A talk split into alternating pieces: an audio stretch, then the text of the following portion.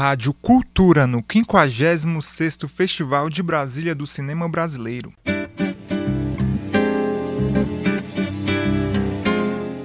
Nesta quinta-feira, a programação da 56ª edição do Festival de Brasília do Cinema Brasileiro segue repleta de atividades em uma extensa programação. O destaque de hoje é o longa Cartório das Almas, que fará sua estreia mundial nesta noite no Cine Brasília e na Samambaia. Ser imortal fez com que eu morresse muitas vezes em vida. Os banhos tiraram minha dor, mas também minhas raízes e as minhas lembranças. Cartório das Almas é uma ficção científica que se passa em um mundo no qual as pessoas descobrem uma fonte da juventude e param de envelhecer.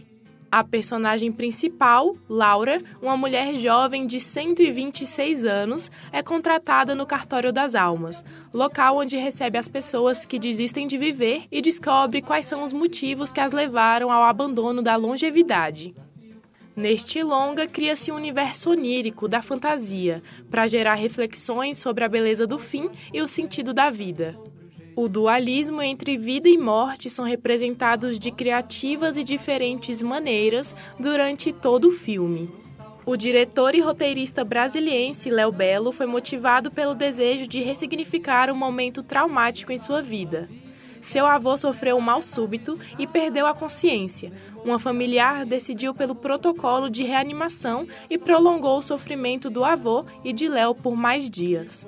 Por isso, nesta obra, ele traz um momento reflexivo e, em suas palavras, procura enxergar na morte um sentido digno para a vida. Cartório das Almas é um longa brasiliense, mas compete na mostra competitiva nacional. Léo Belo fala sobre os bastidores das gravações e a importância do Festival de Cinema de Brasília. Sou muito orgulhoso de ressaltar que todo o elenco de Brasília fazem parte de elenco atores que admiro, como Wellington Abreu, Chico Santana, Gabriele Lopes, Camila Guerra, todos intérpretes com quem já tinha trabalhado e sou grato de confirmar a parceria. Atrizes consagradas como a Paula Passos, Novas descobertas para o cinema que vem do teatro, como Rustang Carrilho, Lohane Keina, Maria Carolina Machado, Dene Moreira, Kamala Rames e o pequeno Vitor Cavalcante.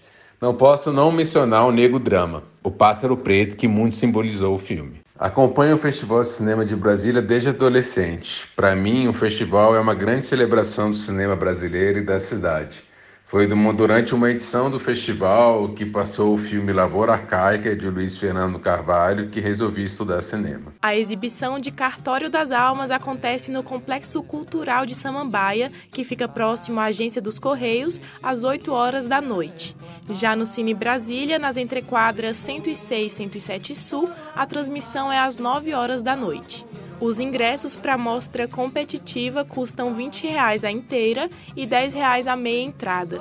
As vendas começam duas horas antes do início da sessão. Mais informações e a programação completa do Festival de Brasília de Cinema você encontra em festcinebrasilia.com.br ou no Instagram, arroba festbrasilia. Sara Barreto, com supervisão de Greta Noira, para Cultura FM. Rádio Cultura no 56º Festival de Brasília do Cinema Brasileiro.